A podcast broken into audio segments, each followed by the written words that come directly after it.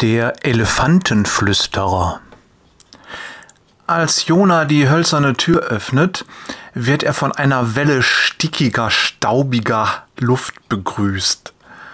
Die Lodge, eingebettet in die üppige indische Landschaft, ist eindeutig ein Ort, der Geschichte atmet. Die Wände sind mit alten Schwarz-Weiß-Fotos von Elefanten und ihren Mahuts geschmückt und die wenigen Möbelstücke wirken, als hätten sie hier schon gestanden, während Indien noch zum britischen Empire gehörte. Mahuts, so hat es Jona auf dem langen Flug von Deutschland gelesen, sind so etwas wie Elefantenflüsterer. Sie wachsen oft von klein auf mit einem bestimmten Elefanten auf und kümmern sich um alles, vom Füttern über das Baden bis zum Reiten. Ein Mahut hat eine sehr starke Bindung zu seinem Elefanten und ist meist der Einzige, der ihn kontrollieren kann. Jona freut sich. Morgen geht es los. Eine siebentägige Elefantensafari. Schnell packt er seine paar Habseligkeiten in den Schrank und verteilt Zahnbürste und Rasierer neben der Waschschüssel. Er setzt sich an den antiken Bambusschreibtisch und will gerade einige Notizen in sein Tagebuch machen. Da entdeckt er ein verstaubtes, ledergebundenes Büchlein, das in einem Spalt zwischen den Bambusrohren steckte. Neugierig zieht er es heraus. Es scheint das Tagebuch eines vor langer Zeit lebenden Mahut zu sein. Jona beginnt zu lesen, fasziniert von der unregelmäßigen, aber sorgfältigen Handschrift eines Mannes, der seine Geschichte vor mehr als 50 Jahren in dieses Buch geschrieben hat.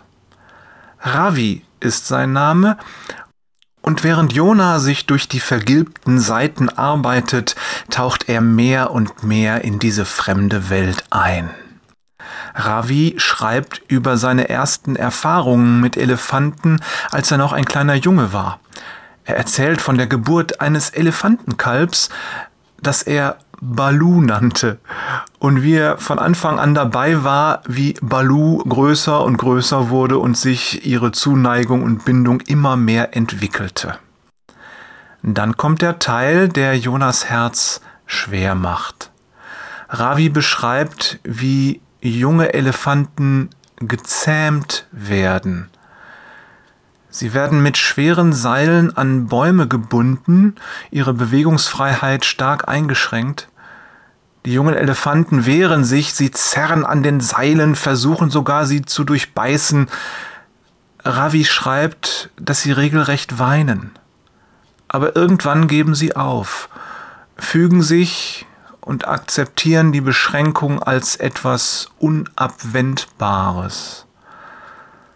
Das ist der Moment, in dem die Beschränkungen zu ihrer Wahrheit werden. Auch Ravis Elefant Balu ging durch diese Prozedur. Als er dann älter wurde, reichte es aus, ihn mit dünnen Seilen zu binden. In Balus Realität konnte jedes Seil, egal wie schwach, ihn festhalten. Er hatte gelernt, dass Widerstand zwecklos war.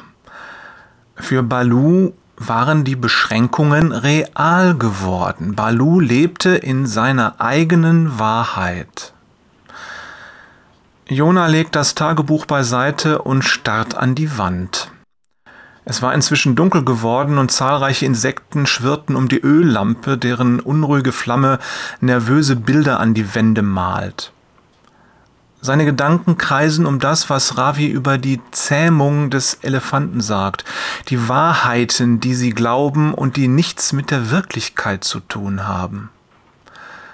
Plötzlich fällt ihm etwas ein. Schnell holt er seine Bibel aus dem Rucksack und blättert hastig durch das Verzeichnis auf den letzten Seiten. Da ist es, denkt er, als er bei dem Stichwort Erlösung angelangt ist.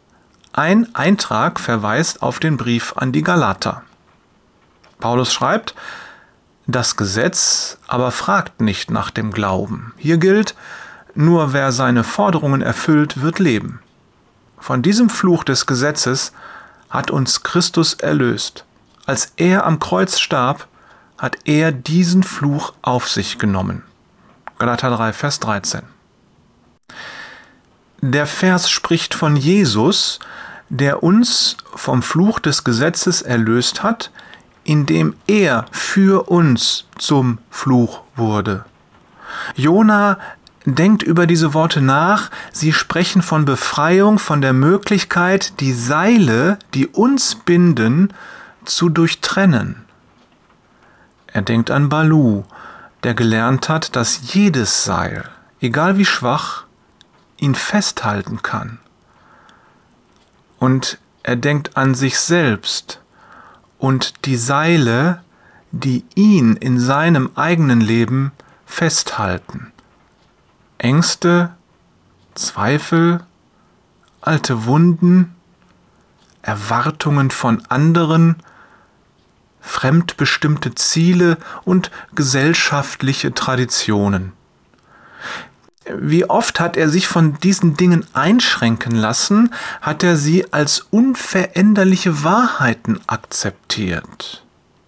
Aber dieser Vers spricht von einer anderen Möglichkeit. Er spricht von Erlösung, von Freiheit.